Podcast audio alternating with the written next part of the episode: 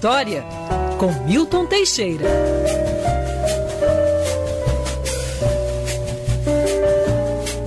Agora sim, agora sim, um passeio pela história. Está aqui no estúdio luxuosamente. Estávamos saudosos da presença do professor Milton Teixeira aqui conosco no estúdio. Gostei luxuosamente. É claro, sempre. Um, um, momento em que a gente pode falar de coisas agradáveis, contar a história da nossa cidade, a constituição da nossa cultura. E hoje, o professor Milton Teixeira, a pedido, sugestão do nosso ouvinte Roberto Antunes, falará sobre o glorioso, tradicionalíssimo bairro de Olaria, na zona norte da cidade, professor. Bom dia, Andreasa, bom dia, Pinho, bom dia, ouvintes. É muito interessante a história do bairro de Olaria, dá mais um monte de rua que tem o nome de Rego. Rego. Foi a dúvida do ouvinte, inclusive. É. Não, tudo se explica, né? O primeiro grande proprietário de terras na região foi o fazendeiro Francisco José Ferreira Rego.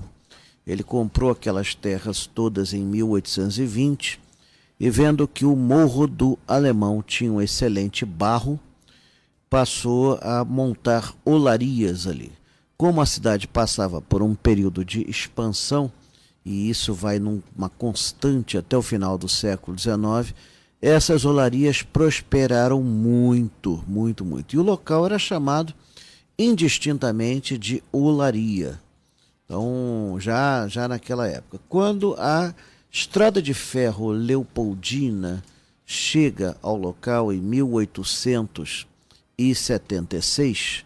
O que, que acontece? O filho do, do Francisco José, o Noca Rego, ele loteia a fazenda, criando o bairro. E claro, né, bota nas ruas o nome da família toda. Né? Então tem lá, uh, tem até uma, uma, uma das filhas dele era Leopoldina Rego, em homenagem à linha férrea. Leopoldina Rego e tudo mais. Mas ele continua a manter as olarias e tudo mais. Ah, no, início do, ah, na, no início do século XX, não. Já por volta de 1945, com a abertura da Avenida Brasil, Olaria se integra à cidade do Rio de Janeiro, com seus vizinhos Ramos, Penha, que até então eram locais isolados, você só tinha acesso por trem ou por bonde. Então, Olaria se torna um local interessante, a Rua Bariri urbanizada, surge o, o glorioso Olaria, vice-campeão da Série B de 2009, na Rua Bariri. Aliás, o estádio, curiosamente. Já foi, sabia? Pois é. Ver jogo do Flamengo na Rua Bariri, um calor para cada um. Inclusive, fui a todos os jogos desse campeonato de 2009 que o professor citou. Você foi? Fui em todos os jogos. Que coisa. Inclu é, sem, sem pagar ingresso, inclusive, que eles têm lá. Pulou o muro? Diante. Não, diante do, da, da, baixa procura pelos jogos na, na, na Bariri, eles não cobram ingresso para quem vai atrás do gol, no setor atrás do gol, Boa. só para quem fica na arquibancada leste, uhum. ali na Bariri. Pois é, então tem isso e o bairro de Olaria, hoje em dia, ele é muito conhecido, é, já virou anedota, inclusive quando veio o Pan-Americano, disseram que iam botar os, as placas em inglês nos bairros do Rio de Janeiro, então Olaria se chamar Hello Smile. Hello Smile. Agora, Olaria também é conhecida pelo seu conjunto habitacional do IAPC, feito em 1945. Esse conjunto foi um marco na história do Rio de Janeiro, um exemplo do que, se, que o governo, quando quer fazer bem, faz. E era para funcionários públicos da, e a pessoas do comerciário da, do, do, comércio no geral, né? E eram apartamentos assim generosos, ambientes assim, jardins, tinha lago com peixinho. Era um exemplo assim de que quando o Estado, quando quer tratar bem o funcionário, quando quer tratar bem as classes desfavorecidas e quer fazer uma coisa bem feita, faz um, faz um, um um conjunto decente. Até hoje o local é disputado, quem mora lá não quer sair de jeito nenhum, são apartamentos generosos, já para os padrões da época, quanto mais para os de hoje. Então, tem isso. E tem seu vizinho, seu, a sua vizinha Penha, né? E o vizinho raivoso, que é o alemão.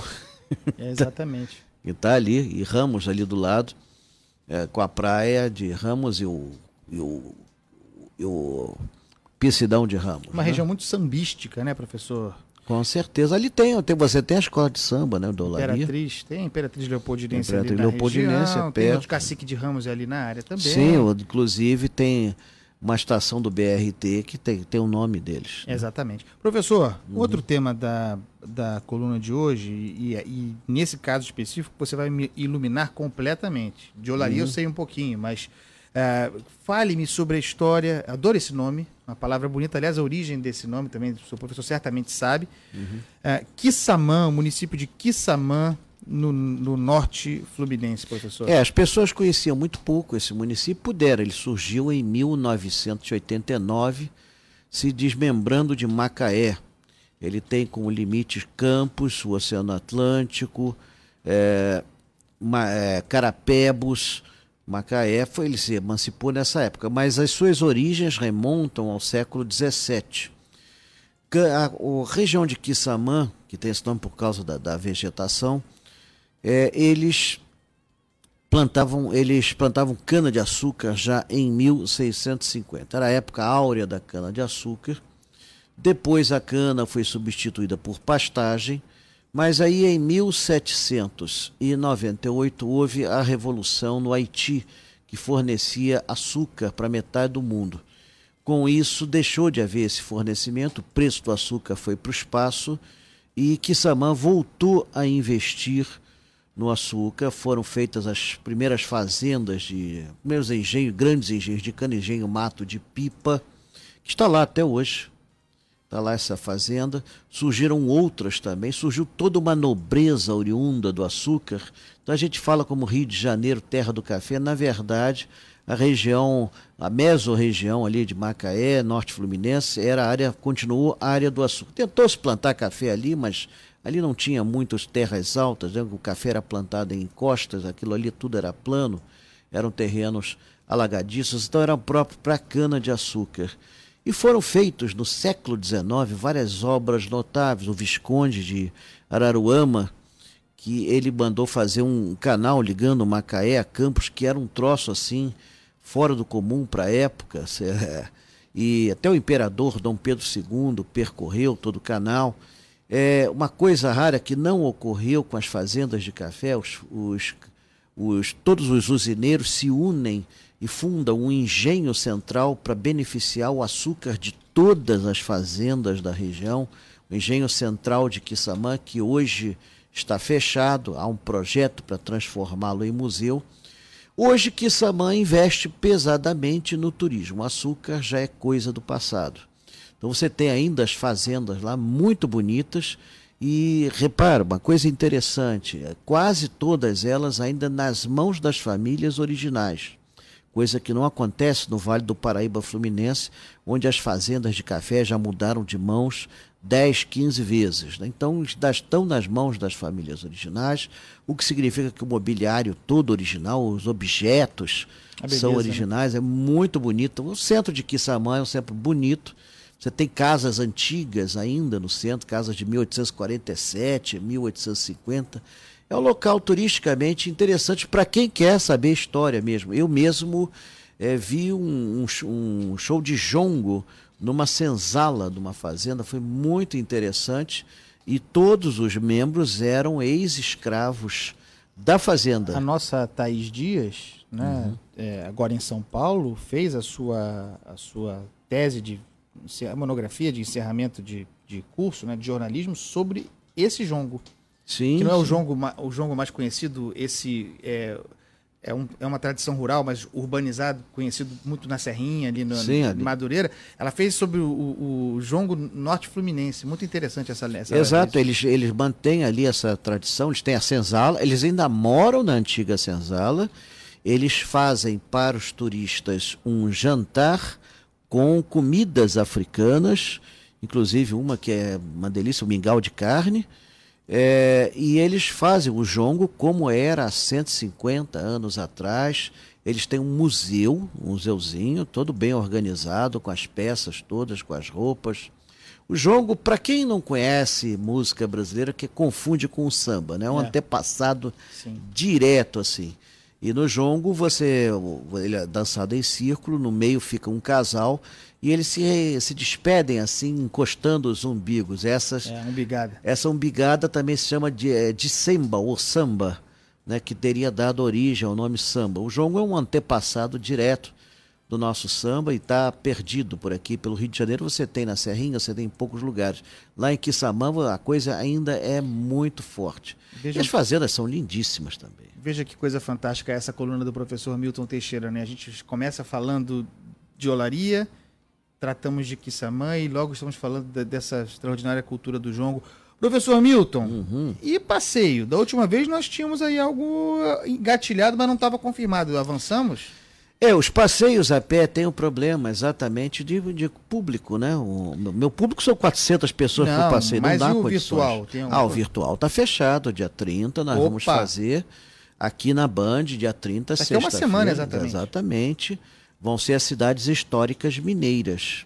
Show de bola. A gente Então- pode pensar no futuro um sobre esse- essas fazendas do norte, do norte fluminense, hein, professor? Com certeza. Eu sou mais é, interessado em fazer primeiro das do Vale do Paraíba, que, É são- que talvez sejam mais bem documentadas Sim. pelo Google para fazer assim o negócio. Do, do Kissamã é, realmente é muito pouco conhecido. São poucos ah, os grupos turísticos que exploram a região, apesar de eles terem uma infraestrutura toda montadinha. Nós fomos numa fazenda onde se encenavam episódios da, da fazenda, os, a- os próprios moradores se travestiam de atores e representavam. Então, eles estavam fazendo na casa deles. Era como se era como se tivéssemos voltado do tempo, usando roupas de 150, de 200 anos atrás. E a casa do Visconde Quissamã é um negócio assim inacreditável. Eles têm um baobá no jardim, que dizem que é a maior árvore do Brasil. É um troço assim gigantesco, parece uma rocha. Parece uma rocha. Nós temos aqui no Rio de Janeiro um baobá no passeio público, mas não chega aos pés. Temos um outro em Paquetá, que é a árvore Maria Gorda, também não chega aos. Esse parece um- uma, Uma pedra, rocha. um troço assim gigantesco.